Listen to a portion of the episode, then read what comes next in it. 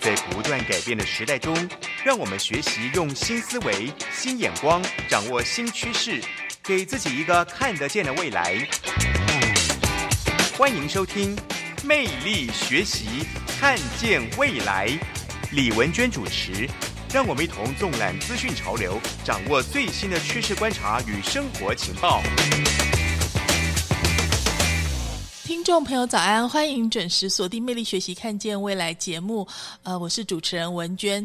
今天呢，很开心，我们请到了文娟的好朋友，好郑玉华会计师来到节目现场。我想大家对于会计师这个职业呢，可能一般来说，大家都会觉得啊，我们人生中间一定要有三师当朋友 哈。这三师呢，就是医师、律师跟会计师。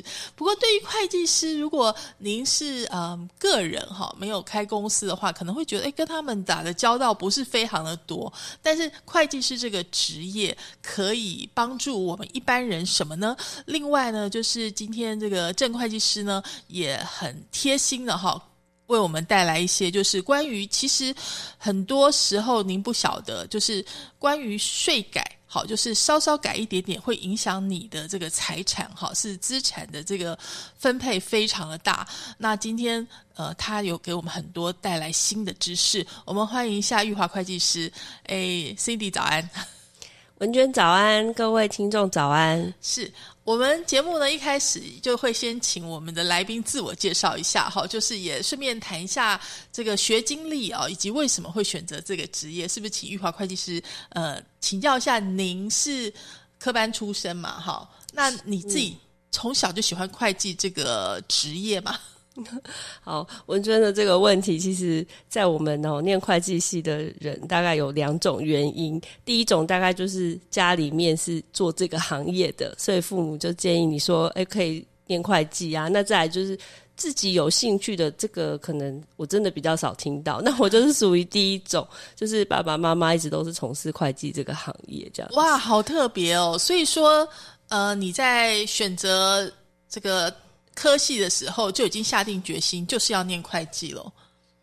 其实我那时候比较有兴趣的是外文。嗯，英文那可是那时候我爸妈他们有给我一个建议，就说：哎，虽然英文很重要，可是其实你如果再多一个商业的专长啊，你以后不管在就业或是各方面，你应该会有比较多的选择。所以我那时候觉得说，嗯，那我就先念会计系好，那英文我还是可以自己再去进修啊。那后来也确实就慢慢就是走上这条路，也考上会计师这样子。我记得在。因为我也是念管理学院，哈，所以我在这个大学的时候，其实，嗯，经济呀，或者说是其他的一些比较文方面的这种科目，都觉得还 OK 哈，管理啊，哈，但是呢，光唯独会计跟统计就是伤透了脑筋，而会计基本上它就是要。很细心，而且他就是翻来覆去、绕来绕去这样子。嗯，我不知道你念会计的时候是不是也跟文娟一样，就是因为我是不喜欢会计的。那而且大部分好像台湾学校的老师很难把会计教的很有趣，尤其是一个大学生来说，他根本不理解。对不对？嗯嗯，对啊，我们的会计的基础教育哈，最近才比较有，就是专注在就是实习这一块，就是教导学生说，哎，到底会计的这个职位在做什么？那以前说实在，真的比较没有这方面的这种就是实务经验的分享。那我是因为说家里的长辈是他们从小看他们在工作，我还稍微有点了解，但是呃，其实。呃，会计系的学生的确很多都像文娟这样讲，人家说会计嘛，就是快快忘记。是，那你小的时候，因为家里都是会计师嘛，那呃，所以对你记账啊，或者说对财务的概念啊、资产啊、负债啊、现金流啊这些，你会比较有概念吗？其实我们我觉得念会计系的好处，大概就是我们的理财都很保守。所以 我们比较可以避开一些地雷啊，这种或者是比较投机的那种行为，因为我们都会常常算说你这个成本效益符不符合，所以就会变得很。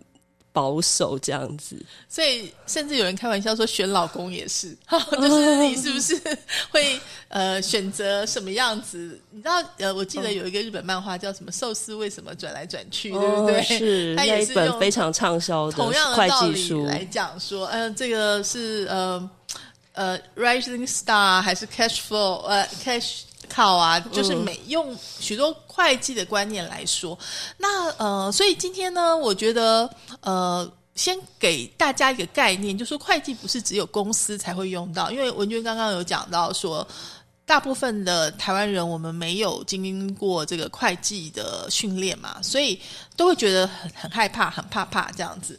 呃，因为我自己本身呃是一个曾经是一个财经台的主管嘛，所以我有花很。再加上我自己也算科班，所以我有花力气去把呃财务报表了解一下，以及怎么样简单让大家理解。那玉华你自己就是跟你的客户在沟通的时候，因为很多人其实就是吃亏在他不太懂财务报表，然后也看不懂，就是那个报表出来的时候，对他来说就是一堆天书，就是有数字的天书。那你会给他们什么建议？就说你，因为其实它就像是一个人的健康检查表嘛。对不对？就是说，你必须要知道这个公司或者这个个人，你个人也其实也是可以有资产负债表啊、现金流量表啊，这些都可以哈。然后这个呃，你收支表嘛，所以那你你自己会给他们什么样子的建议？就是去建立一点会计的知识吗？嗯，其实哈，个人跟公司一样，他们都有一个财务见检表。那像公司就是会有什么资产负债表啊、损益表啊。那其实回到个人上面也是一样，例如我的存款有多少啊，我有多少的不动产，那就是我的资产。哦，负债表嘛，那只是说公司因为它是独立的法人，那他有自己在做一些交易，所以他必须自己记录他自己的账，那要每年要申报给国税局，所以他会比较严谨。可是其实这个概念其实套用到我们个人来，我觉得都是非常的实用的。嗯嗯嗯，找时间呢，我要好好来请玉华来开一个简单的课哈。那我们就是来讲说。这个除了公司之外，对个人的影响，其实最重要，可能最近大家比较关心的是税改这一块。这这一两年好像真的还改了蛮多东西的，对不对？嗯，这两年真的是因为这个全球经济都不太好，所以各国的 政府其实都努力在找钱中。是好，所以玉华非常非常的这个贴心哈，帮我们整理出来了这个有五大个方向哈。我们要不要谈第一个方向？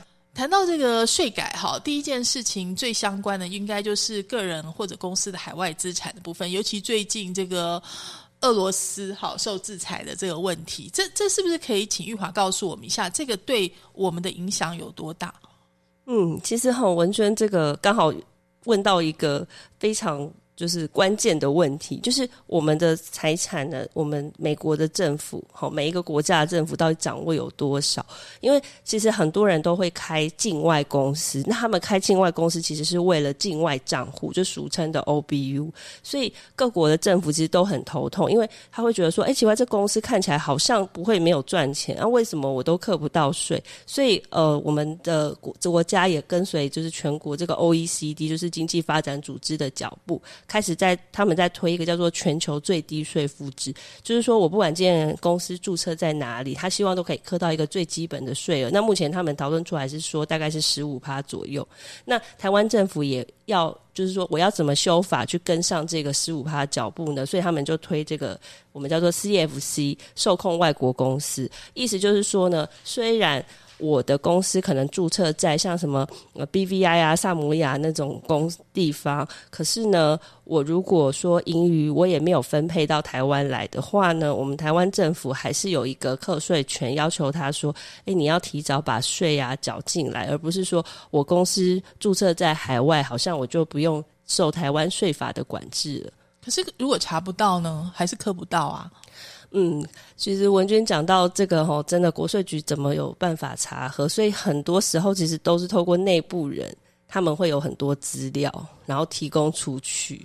哦，所以无论如何，这件事情已经在做了。就是如果你真的有把握，就是呃没有窝里反的情况，或或者我们刚刚讲说，像最近因为。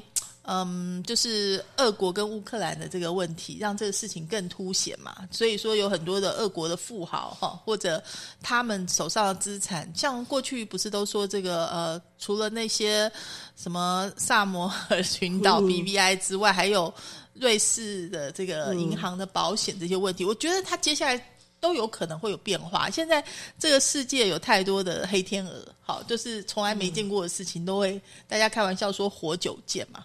应该、嗯应该这件事情应该是很快会发生哦。所以关于海外资产的科税，你有什么建议吗？嗯，因为我们现在哈，就是去年大概十二月的时候就公布说，要在二零二三年的一月一号开始就实施这个全球的这个受控公司的法案，所以他们现在是希望说，你只要个人哈或是企业，一年你的海外你有这些境外公司的所得在七百万以上，你就要在台湾这里去申报，所以还是抓大放小。台币对台币，嗯，所以真的，如果说你的海外资产没有那么多，你也是不用太担心。我我觉得七百对于有钱人来说还蛮容易的耶。呃，其实还蛮容易达到的。对，所以这件事情就是可能是会是一个未爆弹，就是要要开始要要去理解。当然，我们不是鼓励大家说这个呃逃税啊什么，但是如果过去有些人是习惯这样子节税的话，他就必须要想想方法了嘛，对不对？或者说。嗯，就是他需要这个专门的协助，那会计师就是非常重要的咨询的对象。嗯，对啊，就是你的税务风险要每年去做一个检视。好，我们刚刚讲到这个 CFC，好，那接下来还有这个洗钱防治的问题，好，这个呃，我们休息一下，听段音乐回来之后呢，再请教一下玉华会计师哦。The Hepcats have a new sound when everything's okay. 欢迎回来，魅力学习，看见未来。哦，最近哦，应该大家常常会看到说，诶，就是两个大国翻脸，好，甚至就是集团翻脸，然后你会发现，诶，有一些集权国家，他们的权贵有很多的资产是隐匿在某地这样子。然后最近美国不是也放话吗？就是说要要把他们通通揪出来。对于这件事情，玉华你怎么看？嗯，因为其实哈，像美国实施制裁，欧盟也实施制裁，那大家就会发现，俄国政府他们央行虽然说好像有六千亿美金的外汇，可是现在被冻结了一半，就是因为他们可能都存在那些大国的银行里面，所以就造成他们经济上很困难。那民众就是怨声载道嘛，就是物价又飞涨啊，这样子。所以其实这个洗钱防治，就是从金流去打击这些犯罪是非常有效的。诶，感觉上就是战争是除了这个实际有烟消的战争之外，还有没有烟消的战争，经济的制裁跟所谓洗钱防治这个部分，可能影响力也非常非常的大。就是像你刚刚讲，我们说那些俄国的富豪好了，所以说洗钱防治它的范围哈，就是呃，包括。有很多是灰色地带嘛，对不对？我们也我们也看到最近就是有明星的老公嘛，对不对？就是他也被这个抓起来嘛，好，就是澳门的这个呃叫做呃咸米华，另外还有一个是安以轩的老公嘛，嗯好，那这个呢，就是为什么现在这个流行这种就是打击呃赌博啊，甚至呃可能这种灰色地带的这种交易。那是不是跟呃各国政府缺钱是有关系的？嗯，因为我们有很多这种地下经济，好像什么，像刚刚文娟讲洗米花案，或是像安以轩老公陈荣炼，他们其实据称啦，他们都是帮一些可能中国那边高官，可能他们有一些。不能见光的所得，那怎么样透过这个赌场的交易，好把它洗出来到境外，让他可以合法的用这些钱？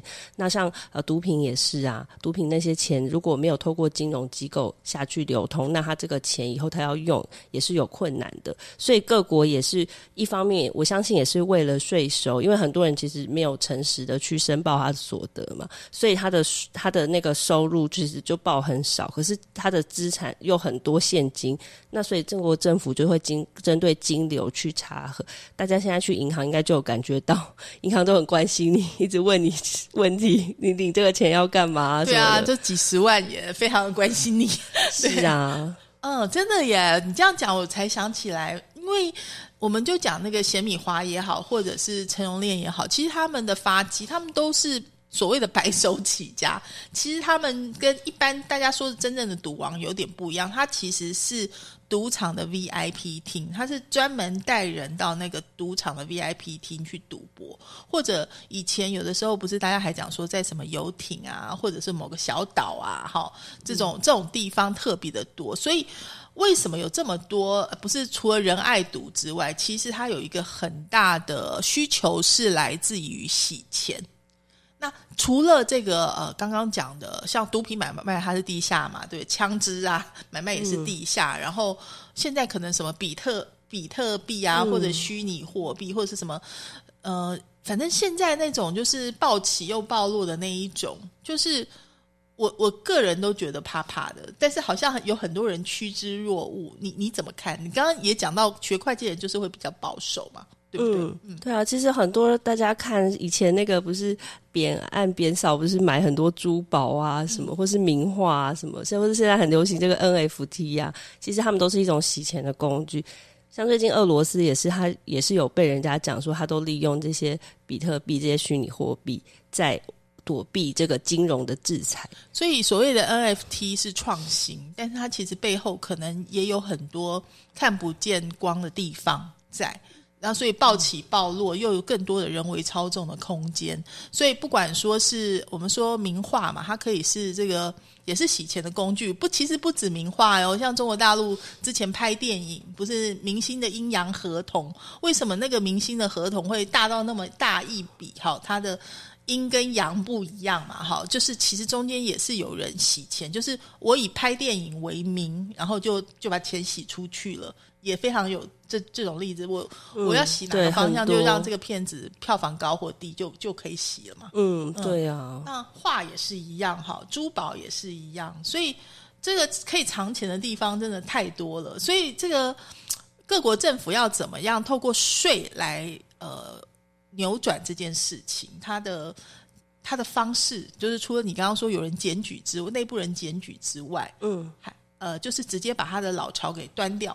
这样子，就是嗯，大家如果有看过那个会计师那部电影，其实安班艾弗列克他不是就收藏很多名画吗？对，就是盈利他的收入。那其实刚刚文娟讲说，各国政府哈，其实已经做了很多年了。第一块就是他们会从金流下去查，尤其是我们的这个 OBU 账户哈，就是境外公司开的账户，其实。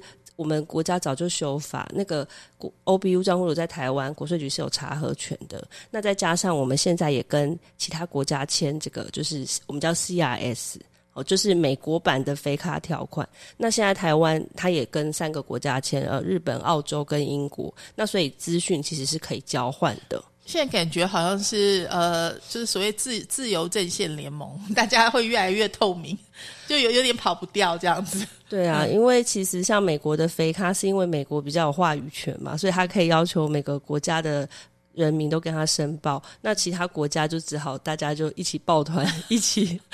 定自己的非卡条款就是 CRS，所以各国政府其实都已经从金流去掌握我们人民的这个收入，还有像我们信用卡啊、刷卡的记录啊、银行往来啊这些的，所以大家都要非常注意。那呃，你这里好像也还有提到说房子也可以用来藏钱吗？嗯嗯，因为大家有没有发觉，像什么地堡啊，或是那种豪宅，很多都是用那个境外公司，就是什么 BVI 什么什么分公司买的。哦对，就像我们前一阵子说那个王力宏跟李静蕾大战嘛，对不对？好像也是一样哈，他们也是用法人，也是用法人买的，所以政府也发现这件事情了。嗯嗯，是啊，所以现在政府内政部我记得还有修法嘛，可能下一个会期就是说，法人如果要购买民宅，就是自住的豪宅，要先去申请。哦，所以说以后，因为你知道法人买就有个问题，就是你可以左手卖右手，你可以把这个价格继续炒高。好，那是不是又跟刚刚所谓的洗钱是同一个道理嘛？好，就是我想要把账做到哪边去，做做到左边还是做右边是相对容易的事情。那做甚至有所谓的呃，刚刚讲那个。阴阳合同在房地产中间也是有什么呃公契私契，就是我一个拿来贷款用，一个实际成交用，价格不一样嘛。嗯，所以这些都是有问题的，都都犯法的。对啊，而且法人又是像公司，它风险又更高，因为它是有账的嘛。哦，所以大家如果用公司去藏钱呐，各方面其实它的金流啊，各方面其实如果真的要去查的话，一定都可以查到有一些问题的地方。哦，所以我们真的发现了这个现在这个时间点，关于钱的挪移跟政府怎么样收钱，哈，以及打击这个灰色收入的这个决心，感觉已经开始了。我们要休息一下，呃，听段音乐回来之后就要谈。大概这个就是跟每一个人都相关的，就是关于房地合一的这个二点零，哈，这个税改的部分，应该是跟每一个你跟我都息息相关。我们听完音乐回来之后，再来跟会计师好好聊哦。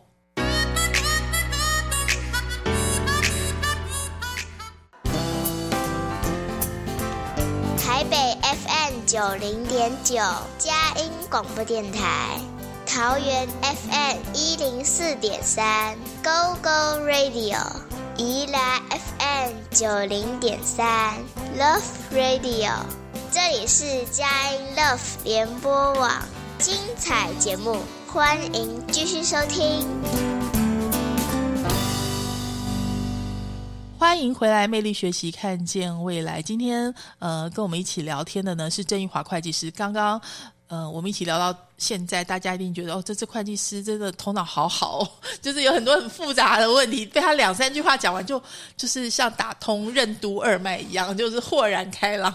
所以今天我觉得也用很短的时间，把所有关于税的事情哦，请他跟我们讲一遍，大家应该就会有一个概念。那其实，在所有人一。般个人的资产中间最重要应该就是房子，可是房子这件事情呢，最近有这个房地合一二点零哈，所以这个主要是打击短期的炒房行为。那政府用这个税改也是他的手段嘛？那是不是请玉华会计师来跟我们说一下，政府现在打算要做些什么？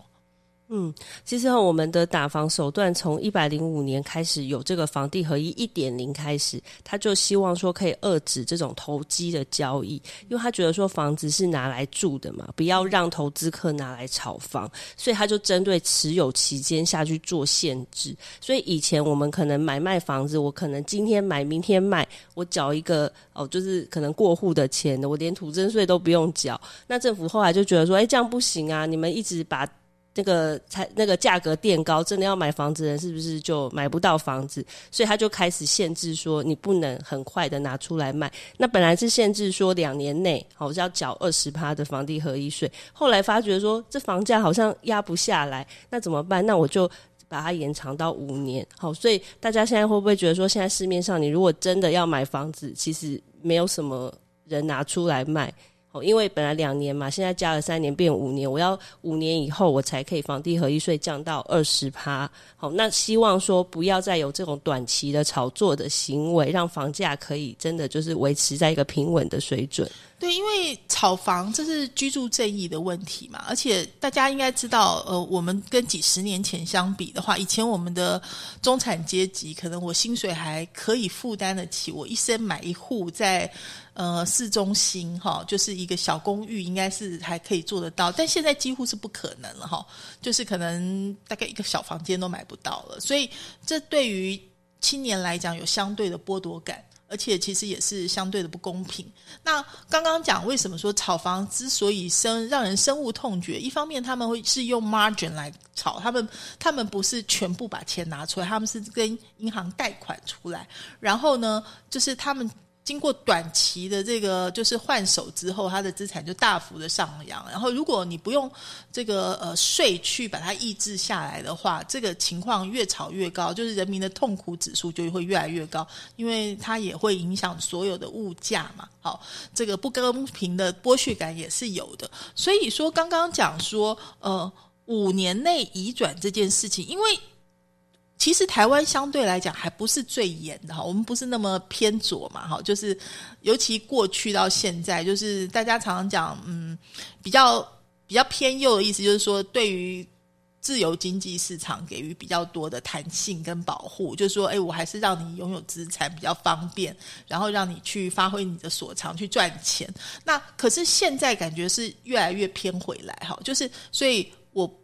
呃，我们讲过去有那个所谓一生一屋嘛，对不对？就是我只要名下一栋房屋的话，那那现在呢，就是呃，这这个部分，尤其房地合一二二点零的部分，这个税它的它的变化有没有变？嗯对，文娟刚刚讲的那个是土地增值税，我们对一人有一生一次可以用百分之十的优惠的税率。那所以除了那一次以外，你就是要缴比较高的土增税，最高到四十趴嘛。可是以前我们其实房子的部分是课税的那个基础是很低的，对，因为大家应该都知道，你的房屋的公告限值跟你实际上价值差太多，所以那个税也等于是聊胜于无而已嘛。应该嗯老实说，没有真的磕到啦。嗯，对啊，所以之前本来是磕奢侈税，可是后来发觉奢侈税好像并没有什么太大的对，就是所谓的豪宅税嘛，对不对？嗯豪宅税也算起来也不多，就是我们讲地保啊那种，就是上亿以上的那种豪宅，它磕起来一年几十万。你我们一般人觉得一年几十万很大，但对他们来说，一年几十万跟他们交管理费没什么感觉，对，嗯，所以再加上它的增值的幅度啦，所以。为什么现在会有这种 M 型，就是财富分配两两端化的问题？那我们解释到这边，就就大家就会理解到说，呃，这个房地合一二点零，它的精神主要在哪里？哈，那另外呢，一个最重要就是我刚刚讲 margin 嘛，那大家应该知道 margin 就是杠杆用的最大的那个区域，应该就是预售屋。好，因为我们如果买这个呃，就是成屋的话，我们我们总是要备一个几成嘛，对不对？就三成左右，嗯剩下的银行贷款。可是预售屋不是哦，预售屋是定开签嘛，哈，就是定金、开工还有签签约约啊，定开签，然后通常你定的时候，他会给你一张单子，这个就叫红单。所以他现在最重要就是来防止这个红单的交易，好，就是炒红单的行为。所以这个部分是不是请玉华来引申一下它的意义在哪里？嗯，因为预售屋也是台湾非常独有的制度，其他国家其实都是房子盖好了才卖。那台湾这边就是，哦，政府有鼓励说，可能建商提早拿出来卖，就是房子没盖好就预售就可以卖了。那所以以前我们那个房地合一一点零的时候，其实也没有想到说预售屋，因为大家想预售屋就是他房子还没盖好嘛，那房子还没盖好，我出售是不是只是出售一个权利？那现在大家会发觉说，诶，政府连这一块哦都把预售屋纳进来了。以前预售屋买卖是就是像文娟讲红单，我是没有很难去抓这个课税的。可是现在就是房地合一二点零，就是把预售屋也纳入进来。所以虽然你的房子还没有盖好，如果你预售屋啊有出售了以后，你也是三十天内要去申报，你也是要缴房地合一税，所以算是把这个最后一块的拼图给拼起来了。对，所以说，但是很多建商还是反弹啦。好，就是当然他们各自有各自的理由，但是我们在这里提说政府为什么这么做的原因。哈，那呃。打红单就是他很讨厌那个非常 margin 很高，就是杠杆很高，又很讨厌那个超短期嘛。就是你可以想象说，诶，我我刚买了以后，我就转个身，我就把它卖给下一手，我就赚了钱，对不对？他他不允许你这样，好，所以他基本上现在是关于这个预售屋纳入房一房地合一二点零的这个科税范围。那不过这么多的那我们刚刚讲了这么多，第一个他打击短期交易哦，然后就是五年内移转就是要科比较重的税。另外，他也这个把预售屋就是尤其红单，红单除了呃，他这次的修法哈、除了说纳入这个课税范围之外，他还甚至寄出了刑法。就是说，如果他真的发现你在炒作，而且影响市场秩序的话，是可以直接把你抓去关。好，嗯，这么凶啊！可是好像还是没有什么用，你怎么看呢？对啊，其实文娟呃刚刚提到这个问题后，大家可能可以回去思考一下，就是说房地产它的资金来源，其实它是杠杆很大的一个商品。好，刚刚文娟有讲，我可能两成、三成的自备款，我就可以去买一个可能是我资产可能五六倍的商品。而且大家想想看，跟银行能够借到最低利率的人是。哪一种人呢？通常都是他已经有很多间房子的人嘛，他可以有很多资金再贷出来再去买。那所以为什么会有这个相对剥夺感这么高？就是这个样子。好，那那其实我觉得这个，可是以时事来讲，其实预售屋某种程度上也是反映了我们的是不是老房子真的有点太多，所以很多人其实他还是有这个需求，好想要买房子。那所以政府要怎么样在呃，我想最近大家如果看新闻有看到，他有限制那个贷款嘛。限制贷款成数跟限制贷款的利率，那希望说把这个资金留给就是真的想要好去投入买房子的人，但是其实大家可能就是要多准备一点钱。哦，要不然就是说你可能就是买预售屋，但是预售屋如果以后真的说，诶只能跟建商买，都不能自由转让，或许是不是想想看也是一件好事？因为我们都不是说像投资客可以一整天都在那边，然后跟他说这一栋我都包下来了，哦，所以或许政府的这个政策也是有一点用的。对，因为我觉得政府也是不得已，他非得不吧，因为。全球政府就是之前就是拼命的印钞票，印了太多太多的钞票了，所以这通货膨胀现在已经来到一个呃新高的地步嘛，所以他一定没有办法不这么做，不然这个是影响每一个人。那所以关于这个房地合一二点零的这个税改，应该就是针对每一个人都有关系了。那呃，其他的部分呢，最近还有一些税征基征法的修正吗？嗯。哦，对，因为呢，我们这个刚刚讲到的这些，不管是。抽空外国公司啊，或是房地合一二点零，他们都是属于就是课税的实体的法律。那至于我们如果政府要对我们征税，在程序上面，然后它有什么规定？那这个就是规定在我们的这个母法，就是税捐稽征法里面。所以它主要就是讲说政府要怎么课税。那如果人民对这个税捐的义务，如果觉得说有一些不服的时候，他要怎么样去提起他的诉愿这些的？哦，所以呢，其实。政府不是永远都是对的，有的时候当政府不对的时候，我们怎么办？哈，我们要休息一下，回来呢再请玉华会计师告诉我们说，这个税征稽征法修正的要点跟我们相关的地方在哪里？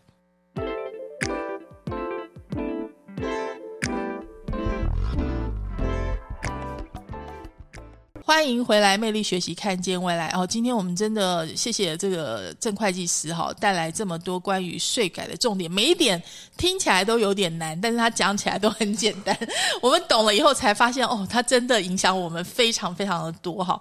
那我们来谈这个税捐稽征法哈，就是呃，因为我们常常讲说中华民国万万岁，大家很喜欢这样讲，但是其实你认真的说，我们的税没有比其他地方高啦。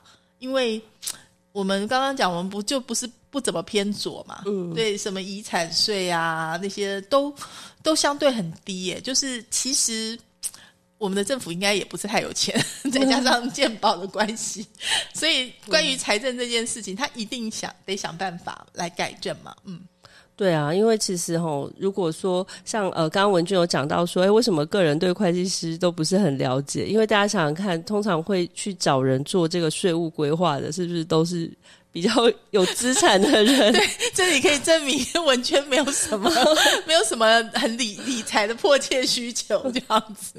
那我想，大部分听众朋友应该跟我一样，我们就是那种讲白一点，死老百姓，公务员心态，觉得哎，我就是固定的收入、固定的支出，没跟我无关系，地利与我有何哉？这样子啊，但是不可以哈，所以我们要学一下。好，所以关于这个税监稽征法的修正，就是大概。哪几个方向可以跟我们说一下吗？嗯，好，那首先呢，第一个就是他强调的，就是说减轻税负。好，那再来就是说，他希望促进一些租税的公平。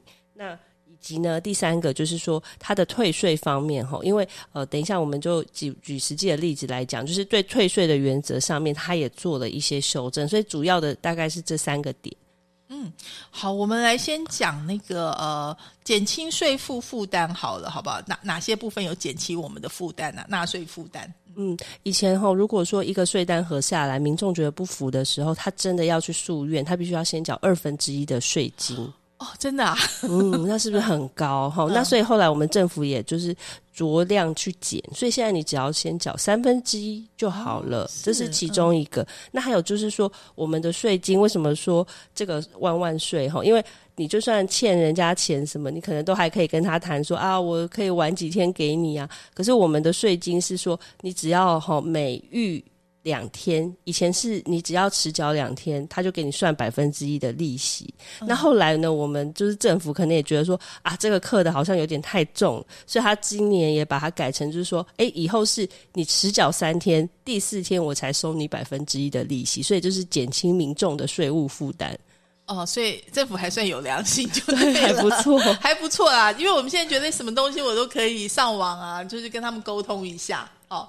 那他们的承办人员都非常有礼貌的来回答我们，因为最后你还要评估一下他的态度，对不对？是啊，所以他其实也是实名制的来回答你哦。所以关于税这件事情，我觉得还还行这样子哈。那。另外一个重点呢，就是那个刑事法大幅提高哈，这是因为要维护租税公平这个部分，你你的你怎么看呢？嗯，因为以前哈，我们的那个法律规定会有说，你如果有刑事法，你就不能再有行政法，所以像之前很多这个逃税案件哈，例如像呃什么呃那个什么呃顶呃。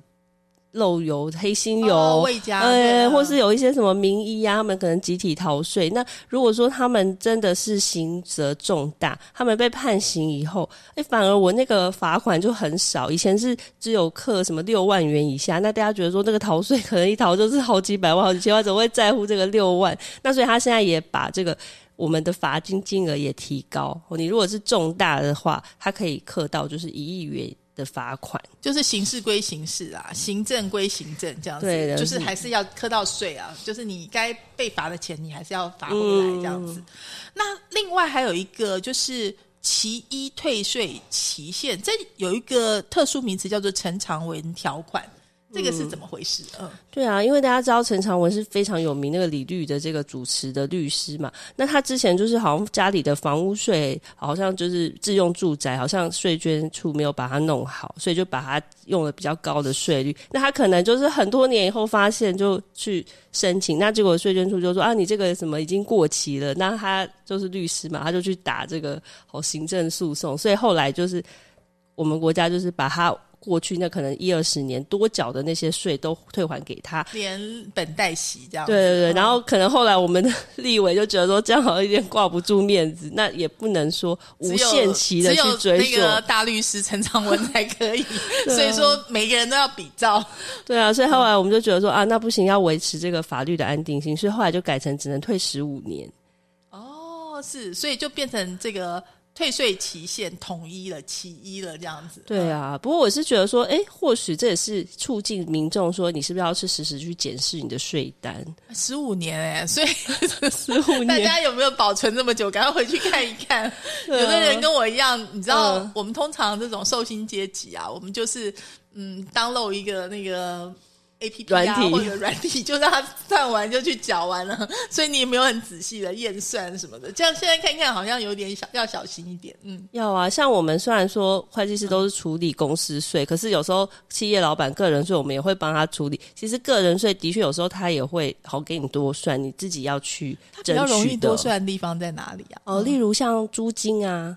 房租有时候他会用那个什么，你这个地段很好啊什么的，多给你课税，那你就要自己再去争取，把它调降下来。好，还有吗？除了还有啊，像最近还有帮客户处理，就是他那个银行利息贷款，我们如果有自用住宅的话，贷款一年可以扣三十万嘛，中所税。哦，嗯，那有我们有公司，就是他的公司登记在那个他的家里面，结果那个税务员就把他那整笔三十万的那个。扣底都踢掉了，嗯嗯，那这个时候你就要自己再去跟他争取。那怎么争取呢？可是他的确已经不是自用住宅了，所以他那个利息三十万，到底是不能够扣才对啊。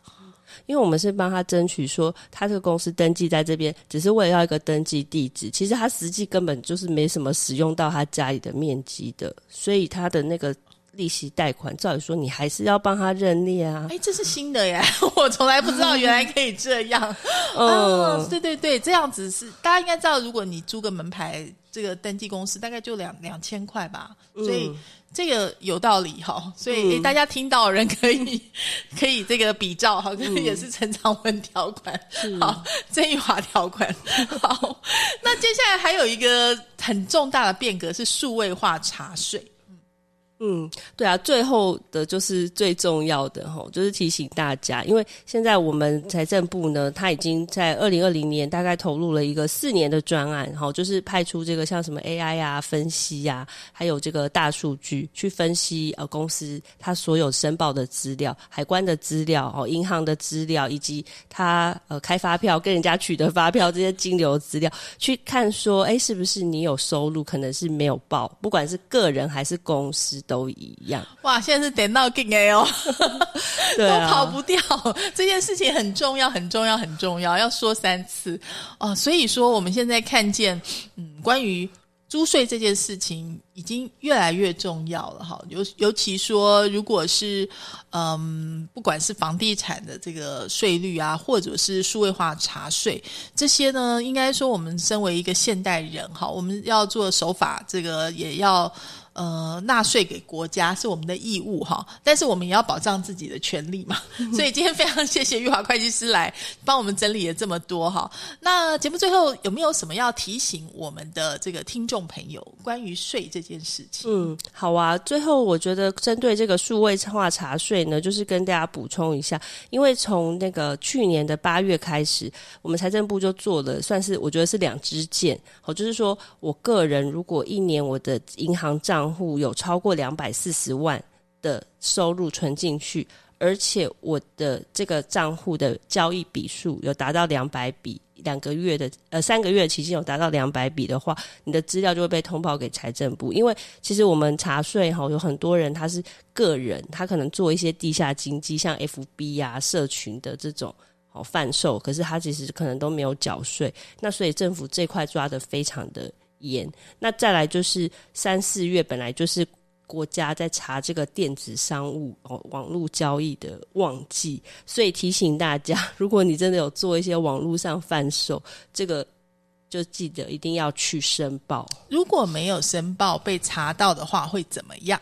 哦，没有申报被查到，就是你本来缴的税要缴，然后再加罚，又要再加罚上去多少？最高最高，其实它它规定是可以到五倍以下。大家有听到哦？有很多所谓的团妈呀，或者你自己哎，就平常喜欢做团购这些，你可能都要准备好你的该呃该有的单据啊、证据啊这些，不然应该是会呃得不偿失这样子。